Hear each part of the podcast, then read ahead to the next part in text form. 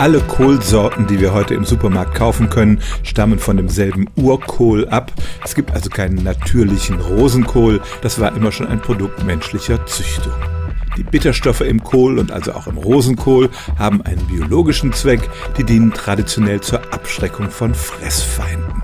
Aber natürlich will die Lebensmittelindustrie keine menschlichen Esser abschrecken und deshalb war dieser bittere Beigeschmack immer schon eine kritische Sache.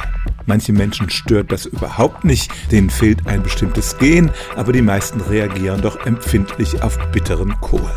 Und deshalb hat es seit den 70er Jahren heftige Züchtungsversuche gegeben und im Laufe der Jahre ist der Rosenkohl tatsächlich immer milder geworden und diese Bitterstoffe wurden zum großen Teil herausgezüchtet.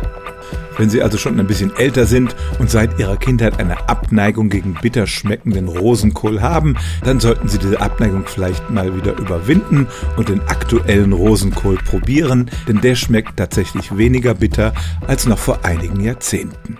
Stellen auch Sie Ihre alltäglichste Frage unter stimmtz.radio1.de.